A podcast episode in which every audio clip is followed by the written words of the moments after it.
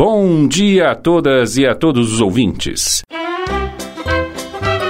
A CPI dos Pais, Central dos Problemas da Infância, em pleno andamento das suas atividades, abre mais uma sessão passando diretamente para a votação de requerimentos.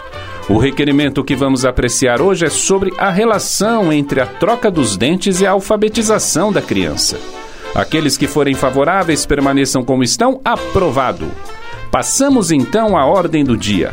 Qual a relação entre o período em que a criança começa a trocar os dentes e o início da alfabetização? Qual é e como saber o momento adequado para iniciar o processo de alfabetização das crianças? Para refletirmos sobre o tema, vamos antes analisar provas colhidas na quebra de sigilo domiciliar. Vamos às provas. Mamãe, papai, meu dente tá mole. Ai, filho, vem cá, deixa eu ver. Guto, olha aqui, tá mole mesmo. Deixa o papai ver. Oh, olha só! Vai ter janelinha. Ai, filho, primeiro dentinho mole, que emoção, meu amor, você tá crescendo. Sim, olha, vai começar a troca dos dentes. É um momento muito, muito importante. Ai, filho, tô até emocionada. Eu nem vou dizer que memória isso me traz quando era pequeno, como que caíam meus dentes. Só sei que tem relação com a porta. Ai, Guto. Apresentados os fatos, vamos às análises com a senhora relatora que verificará o valor probatório do inquérito, visto que a criança nos primeiros sete anos de vida passa por um profundo processo de maturação dos órgãos e neurológica, que a prepara para o momento de aprender a ler e a escrever.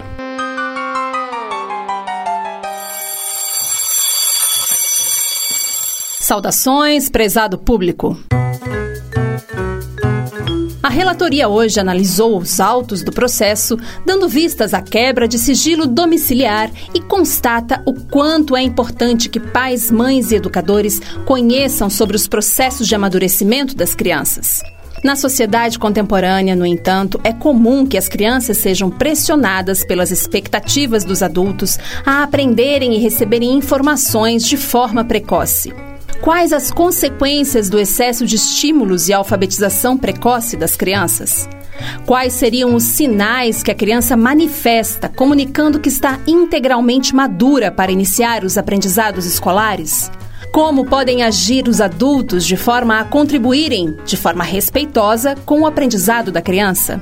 Para responder a estas e outras questões, a CPI dos Pais hoje convocou Camila Merola, mãe, psicóloga, neuropsicóloga, mestre em filosofia, pedagoga Waldorf, coordenadora e materneira do Pomar. Olá, saudações a todos. Eu estou muito feliz por essa oportunidade de ajudar a desvendar alguns dos mistérios que envolvem a criança e essa fase da troca dos dentes. Nós que estudamos antroposofia acreditamos que o ser humano tem quatro corpos: o corpo físico, o corpo etérico ou a energia vital que mantém o corpo físico vivo e em desenvolvimento, o corpo anímico, que nós chamamos de alma ou as sensações, e o eu, que está relacionado às individualidades e à missão a que veio aqui na Terra. E nós estudamos o ser humano, a antropologia do ser humano, dividida em setênios, ou seja, o período de sete anos de vida. Então, do zero aos sete anos, o desenvolvimento da criança se dedica ao desenvolvimento do corpo físico. É um tempo em que a criança está crescendo e seus órgãos estão se desenvolvendo. É um tempo em que o corpo etérico ou a energia vital se dedica a essa função. Quando a criança está entre os 6 e 7 anos de idade, várias mudanças acontecem, inclusive a troca dos dentes e o nascimento do terceiro molar. Estes sinais nos indicam que a criança está fazendo esse processo de transição do primeiro para o segundo setênio. Outra mudança que acontece nessa fase está relacionada ao desenvolvimento neuronal. Do 0 aos 7 anos, o sistema nervoso da criança desenvolve os neurônios que nós chamamos de neurônios espelho, que são responsáveis também pela imitação.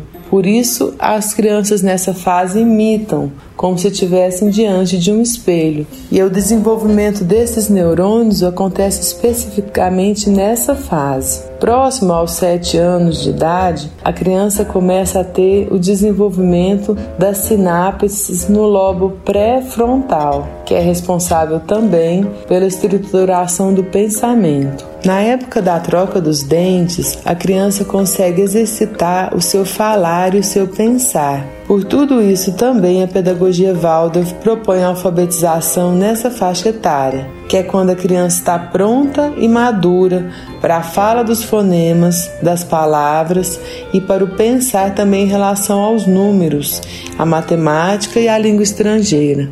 Também nessa fase se aprimora a coordenação motora fina e a criança na escola Waldorf também alimenta essas habilidades através dos trabalhos manuais. Esses trabalhos exigem e estimulam diversas sinapses, também respeitando a maturidade do corpo da criança como um todo.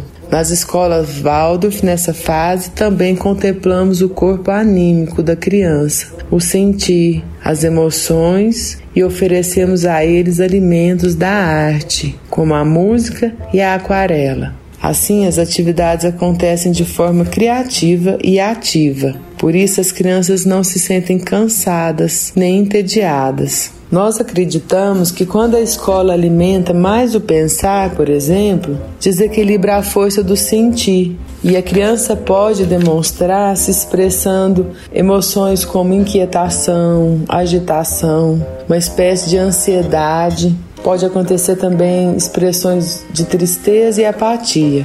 E no campo do querer, as crianças podem se expressar através de uma diminuição da vontade ou do entusiasmo. Quando a estimulação do pensar, no caso do processo da alfabetização, acontece sem que a criança esteja madura e pronta, antes dessa faixa etária, de todo esse processo que acontece a nível biológico, emocional e espiritual, nós acreditamos que prejudica a criança. Não seria um prejuízo em relação ao aprendizado, mesmo que a criança aprenda e ela vai aprender, essa demanda excessiva de energia vital para o pensar desvitaliza as forças do sentir e as forças do querer, que são tão importantes nessa fase do desenvolvimento da criança. Nós respeitamos imensamente essa fase, que é a transição do primeiro para o segundo setênio.